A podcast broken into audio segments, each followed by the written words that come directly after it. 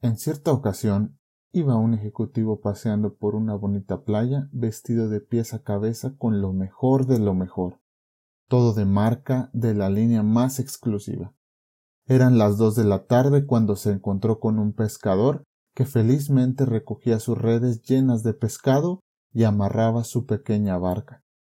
El ejecutivo se le acercó y le dijo Perdone, pero le he visto llegar con el barco y descargar el pescado. ¿No es muy temprano para volver de trabajar? El pescador le miró de reojo y sonriendo mientras recogía sus redes le dijo ¿Temprano? ¿Por qué lo dices? De hecho, yo ya he terminado mi jornada de trabajo. He pescado lo que necesito. ¿Ya ha terminado hoy de trabajar? ¿A las dos de la tarde? ¿Cómo es eso posible? dijo incrédulo el ejecutivo. El pescador, sorprendido por la pregunta, le respondió Mire, yo me levanto por la mañana a eso de las nueve, desayuno con mi mujer y mis hijos, luego los acompaño al colegio, y a eso de las diez me subo a mi barca, salgo a pescar, trabajo durante cuatro horas y a las dos estoy de vuelta. Con lo que obtengo en esas cuatro horas, tengo suficiente para que vivamos mi familia y yo. Felizmente regreso a casa, como tranquilamente, hago la siesta Voy a recoger a los niños al colegio con mi mujer, paseamos y conversamos con los amigos, volvemos a casa, cenamos y nos metemos en la cama felices.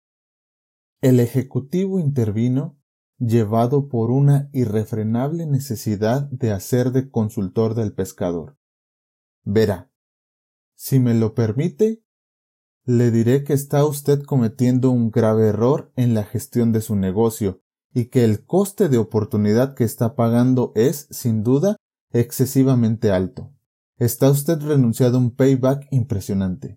Su bait no podrá ser mucho mayor, y su umbral de máxima competencia seguro que está muy lejos de ser alcanzado.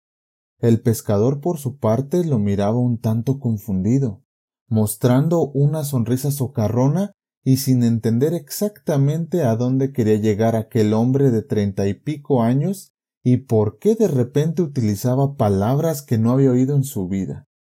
Y el ejecutivo siguió. Podría usted sacar muchísimo más rendimiento de su barco si trabajara más horas, por ejemplo, de ocho de la mañana a diez de la noche.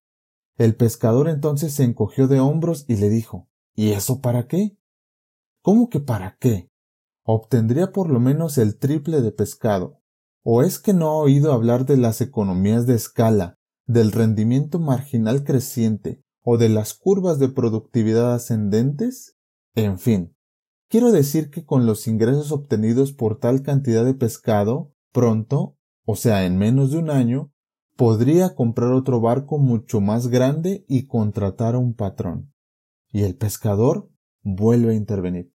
¿Otro barco? ¿Y para qué quiero otro barco y además un patrón? ¿Que para qué lo quiere? ¿No lo ve? ¿No se da cuenta que con la suma de dos barcos y doce horas de pesca por barco podría comprar otros dos barcos más en un plazo de tiempo relativamente corto? Quizá dentro de dos años ya tendría cuatro barcos, mucho más pescado cada día y mucho más dinero obtenido en las ventas de su pesca diaria. Y el pescador volvió a preguntar ¿Pero todo eso para qué?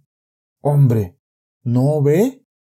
Porque entonces en el plazo de unos veinte años, reinvirtiendo todo lo obtenido, tendría una flota de unos ochenta barcos, repito, ochenta barcos, que además serían diez veces más grandes que la barcucha que tiene actualmente. Y de nuevo, riendo a carcajadas, el pescador volvió. ¿Y para qué quiero yo todo eso?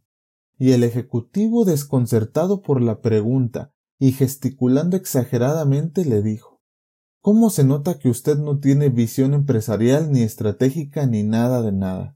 ¿No se da cuenta que con todos esos barcos tendría suficiente patrimonio y tranquilidad económica como para levantarse tranquilamente por la mañana a eso de las nueve, desayunar con su mujer e hijos, llevarlos al colegio, salir a pescar por placer a eso de las diez y solo durante cuatro horas, volver a casa, hacer la siesta.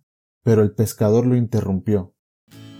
¿Y eso no es lo que tengo yo ahora?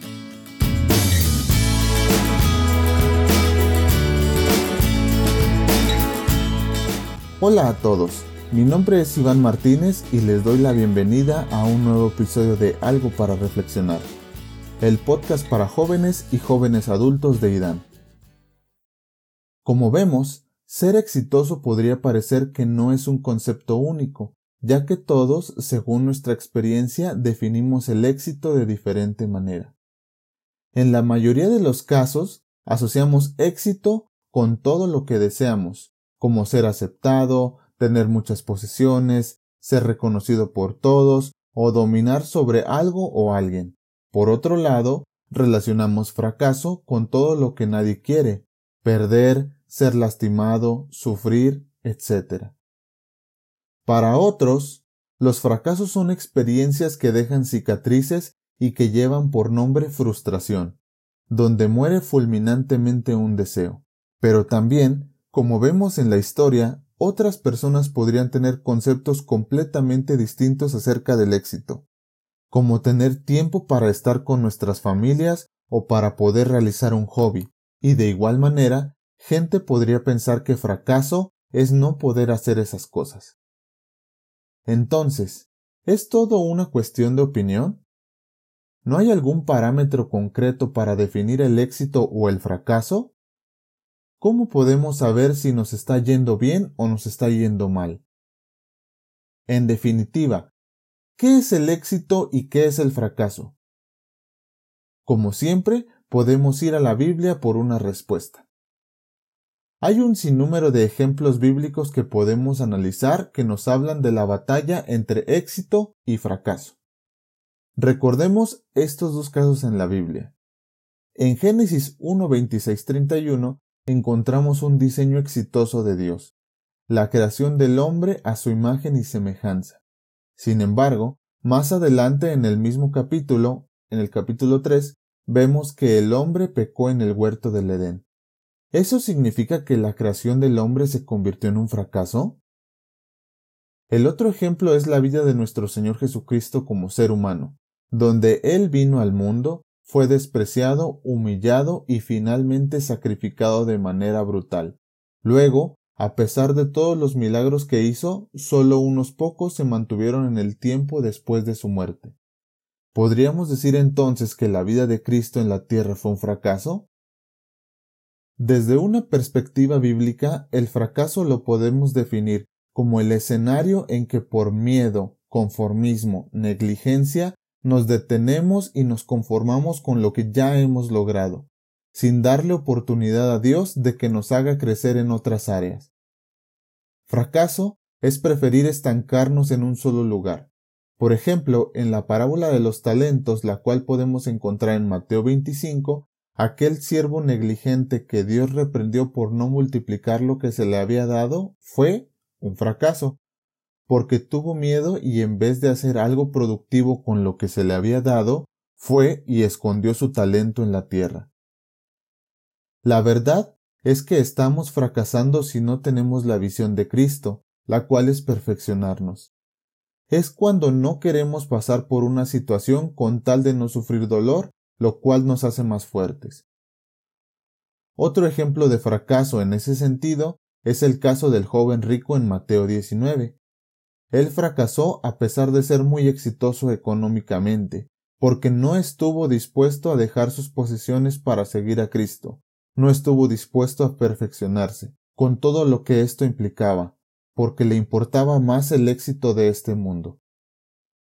Si consideramos fracaso todas las malas experiencias que vivimos, entonces estaremos en una perspectiva un tanto desubicada. Estas experiencias nos ayudan a aprender algo que no sabíamos, algo que nos hace crecer más. Además, estaríamos aceptando que no estamos capacitados para aprender lo que no sabemos. Viviríamos frustrados y con miedo. Y esto detiene nuestro crecimiento. En definitiva, no hay mayor fracaso que conformarse con el día de hoy por miedo a fracasar. Hay que arriesgarnos. ¿Y qué decir del éxito? ¿Qué es el éxito? Éxito no incluye necesariamente los grandes logros alcanzados.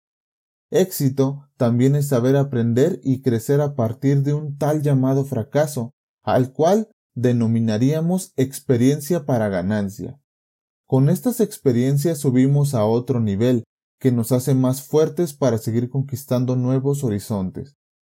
Éxito es vivir para nuestro Padre, independientemente de si somos o no reconocidos por los demás, y saber administrar lo que Él pone en nuestras manos y multiplicarlo. En la misma parábola en donde podemos encontrar el ejemplo del fracaso de aquel siervo al cual el miedo y la negligencia lo paralizaron y no hizo nada con el talento que había recibido, encontramos el caso contrario, encontramos el caso del siervo exitoso que sí supo administrar lo recibido y lo multiplicó. Y Dios le dijo, Bien, buen siervo y fiel, sobre poco has sido fiel, sobre mucho te pondré. Entra en el gozo de tu Señor.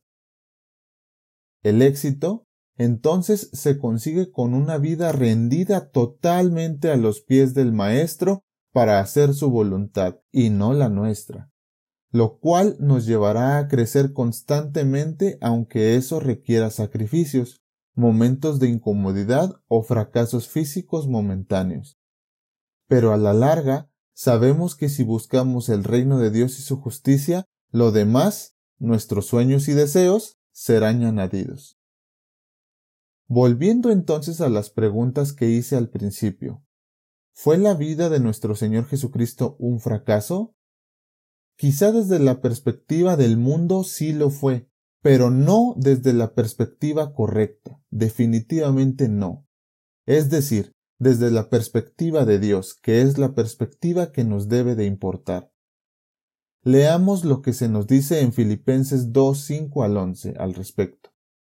Haya pues en vosotros este sentir que hubo también en Cristo Jesús, el cual siendo en forma de Dios, no estimó el ser igual a Dios como cosa a que aferrarse, sino que se despojó a sí mismo tomando forma de siervo, hecho semejante a los hombres, y estando en condición de hombre se humilló a sí mismo, haciéndose obediente hasta la muerte, y muerte de cruz. Por lo cual Dios también lo exaltó hasta lo sumo, y le dio un nombre que es sobre todo nombre, para que en el nombre de Jesús se doble toda rodilla de los que están en los cielos y en la tierra y debajo de la tierra, y toda la lengua confiese que Jesucristo es el Señor para la gloria de Dios Padre. Jesucristo tuvo la vida más exitosa que podríamos imaginar, ya que vivió una vida rendido a Dios y cumplió su propósito en la tierra, el cual fue entregar su vida para abrirnos la posibilidad de formar parte de su familia debido a esto. Por otro lado, ¿fue la creación del hombre un fracaso? En este caso, la respuesta depende de cada uno de nosotros. Si nos dedicamos a buscar el éxito físico, el éxito del mundo, y descuidamos lo más importante, es decir, nuestro crecimiento espiritual, sí, nuestra vida y nuestra creación habría sido un fracaso. Pero si dedicamos nuestra vida al real propósito por el que Dios nos creó y el propósito por el cual Cristo se sacrificó, es decir, perfeccionarnos poco a poco, multiplicar lo que Dios nos ha dado y no paralizarnos por ningún motivo hasta algún día poder llegar a ser parte de la familia de Dios, nuestra vida y nuestra creación habrán sido un éxito total y rotundo. Entonces, ¿Estás dispuesto a hacer lo que se requiere para tener éxito? Porque esto es algo para reflexionar.